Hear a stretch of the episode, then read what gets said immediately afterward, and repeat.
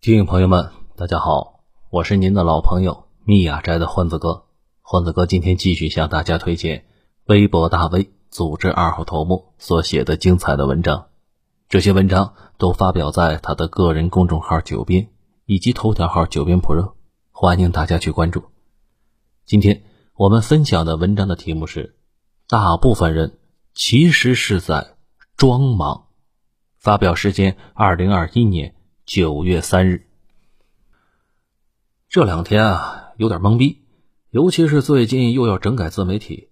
我尽管是野生业余自媒体，不过也得想想接下来该写什么了。今天呢，写短点，说一个我最近的体会。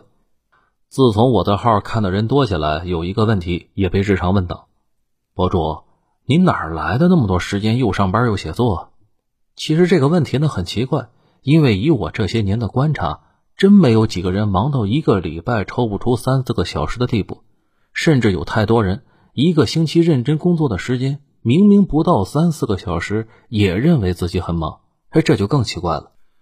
不过前段时间，我突然明白了一个至关重要的东西，也就是注意力。也就是说，人的时间是很多的，但是有一半左右在睡觉、吃饭，精力呢也不少，至少十二个小时吧。但是注意力这玩意儿却少很多，每个人又不太一样。据我观察，有些人的注意力真是少得可怜，每天真可能只有一个小时左右专心干点什么。持续一会儿之后啊，这一天就没法再继续了，就得去干点别的，只能干那种不用额外耗能的那种事情，比如刷一刷短视频、玩会儿游戏什么的。也就是说，注意力本身比时间更稀缺，用完了，接下来就没法干正经事情了。大家注意一下，我这里说的是正经事儿。其实大家应该很早就注意到了，在中学里面，哪怕是最渣的学渣，看教科书完全看不进去。让家长以为他有阅读障碍呢，但是看小说，但却是一个顶俩，分分钟治好了自己的病。大家自己也应该有体会，干一天活之后虚的要死，但是还可以继续刷短视频、玩手游，一不留神就能玩到凌晨两三点，依旧兴致勃勃，甚至还想订个外卖吃一顿继续玩呢。那么问题来了，这两件事情到底有什么差别呢？其实这就是我之前说的那件事。生产者和消费者的差别，你玩游戏的时候本身就是在消费，所有的消费商品已经设计好了，加入了大量的爽点，就是为了让你爽。整个过程中不需要额外消耗能量，时间过得特别快。而且为了做到让你爽这件事本身呢，已经成了一种科学。比如在网文江湖里，大神们就知道怎么安排节奏，每五百个字一个小爽点，一千字一个大爽点。两万字一个爆点，甚至我们看到的很多节目里面，嘉宾妙语连篇，不断的能逗你乐。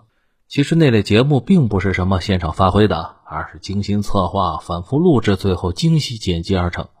一个跟我关系还不错的粉丝，他就是做这个行业的。他们平时一堆人聚在那里编段子，然后再跟嘉宾一起讨论哪些适合采用。台上讲几分钟，他们台下得折腾一个礼拜。有时候半夜想起来段子，赶紧记录下来。现场录的时间，中间不断停下来修改，一堆摄像机拍好几个小时，有时候时间太长，中间还得去吃个午饭，或者干脆下午就没观众了，最后才剪成那几十分钟的节目。而且观众和嘉宾他也不是对应的，比如嘉宾讲了个段子，台下哄堂大笑，可能这次笑是一开始录好的，或者是补录的，还要找那种现场感好的观众，表情夸张的那种。如果是台下一群面瘫，那段子效果也会打折。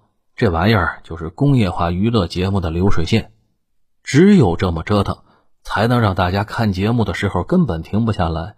大部分消费型的产品也都是这么设计的。但是干活的时候，甚至设计游戏的时候，这个过程需要调动你所有的知识储备，进行各种复杂的算计，一次次的对自己的想法进行否定。这个过程本身。就很傲人。更重要的是，人对一件事情的感受，爽或者不爽，往往来源于是否及时反馈。玩游戏的时候，每一次击杀，每一次升级，这种及时反馈都能带来巨大的欢乐。而学习工作就不是这样了，尤其是学习一项技能，过程漫长，中间有大量的节点让人沮丧，而且实质性的激励反馈非常晚，可能要到学期结束考个不错的分数，或者大学毕业找个不错的工作，这才能得到反馈。但是啊，大部分人根本撑不到那个时候啊。工作也一样，完成一件事情也没人夸你，更不会立刻给你涨工资，这动机自然会弱很多了。总结一下，那就是消费者等于及时反馈，生产者等于延时反馈。同理，你去学什么新技能也是一样的，很快就会因为乏味和没什么反馈而放弃。这也是为什么太多人打着学习的名义在 B 站看各种沙雕视频，一看就是一整天。本来是想生产，然后全程在消费，而且拜互联网技术的大发展，现在太多人处于过度刺激的状态，天天一起来就各种 app 上溜达，玩会儿游戏，看会儿短视频，再刷会儿朋友圈，时间过得飞快，而且脑子由于这种持续的过度刺激，干那些乏味的事儿，死活是提不起劲。最明显的就是这几年公众号平台的流量持续下跌，流向了手游和短视频。因为太多人连看完一篇长文的耐心都没了，这就有点像一个人天天瘫在沙发上看电视，喝瓶啤酒都让狗子去取，那时间长了干点重活自然是气喘吁吁、痛不欲生了。这道理是一样的，长期的行为习惯不仅会改变我们的大脑，更会让身体机能发生变化，而且干这些事会产生一种时间过得飞快的错觉，经常是一上午什么都没干，时间就没了。其实，大家把手机放下，仔细感受一下，您就能发现时间过得很慢，慢到你崩溃。有的是时间干各种事情。事实上，手机改变了大家对时间的感受。越来越多的人觉得自己特别忙，因为每一个细小的时间缝隙都被各种娱乐软件给塞上了。而且，这种过度刺激还有一个更严重的后果是，本来就不多的注意力被切得稀碎。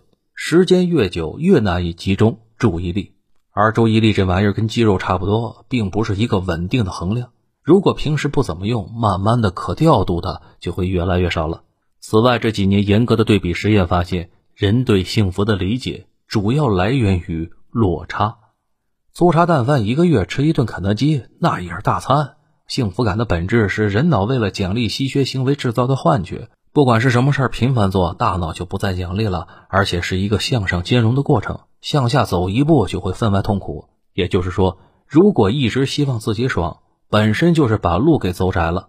说到这里，大家应该也知道该怎么做了。如果检视一下，发现自己确实处于过度刺激状态，还是要想想怎么停下来，主动去做点无聊的事情，降低一下身体的快乐阈值。此外，我前几天看了一个外国小哥的爆款视频，他给大家解释了一下他是如何高效快速考入医学院的。美国的医学院那是非常难考啊。他讲了自己持续处于心流状态的办法，我看了一下，也是老生常谈了。不过还是要分享一下，万一大家用得着呢？一，接下来几个月要达成什么目标？二。目标要有稍微的挑战性，并且分成宏观目标，也就是长期目标和微观目标，也就是短期目标。目标要具体，而不是类似于“我要有钱”之类没有确切实现路径的东西。三、隔离干扰项，其实就是本文说的，尽量少碰那些让自己过度刺激的东西。四、进入状态比较难，保持比较容易。